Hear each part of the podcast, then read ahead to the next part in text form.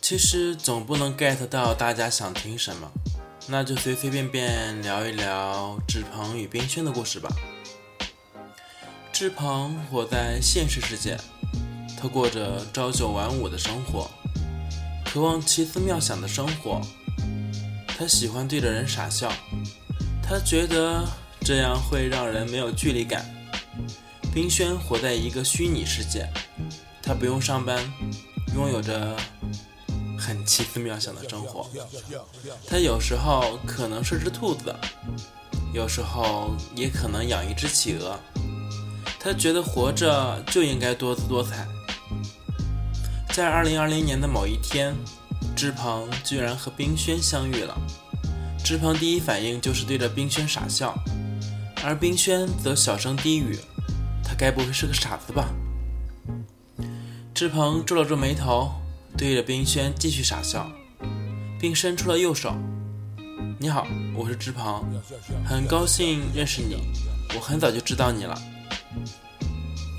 正当冰轩犹豫要不要跟志鹏握手的时候，志鹏的狗叫了起来。志鹏回头喊道：“六月，别叫！”冰轩诧异：“你的狗也叫六月？”志鹏摸了摸头，对呀，原来冰轩也有只叫六月的泰迪，只不过冰轩的泰迪会说话，这是一件有意思的事情。呃，冰轩，我一直有件事情想问你。志鹏有些怯怯地问道。冰轩看着志鹏，点头让他问：“你在虚拟世界是单身吗？”志鹏似乎有些无奈。冰轩大笑起来。这个世界没有单身狗，但是却有很多伤心人。志鹏很疑惑，伤心人？冰轩突然严肃。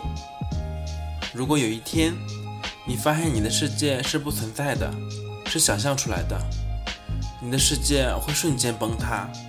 所以，就算没有单身狗，那些虚构出来的情侣。也会逐渐消失。你说，他们该不该伤心？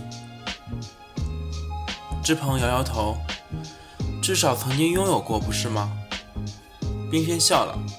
当兔子问自己生命的意义是什么的时候，他遇到了老神仙。老神仙告诉他，生命的意义是现在。当我在冰箱里养企鹅的时候，我发现。生命的意义是打开冰箱门会看到企鹅，可现在我发现我的世界是虚构的，那就意味着生命没有意义。你不觉得很可笑吗？志鹏叹了口气，唉，最近新闻上说金星可能存在生命，很多人很激动，我也一样，我也在问自己生命的意义是什么。是一世的轮回，还是昨天的选择造就明天的多重宇宙？我不知道。甚至我在想，我们是不是被外星人所关注着？哎，不想了，不想了。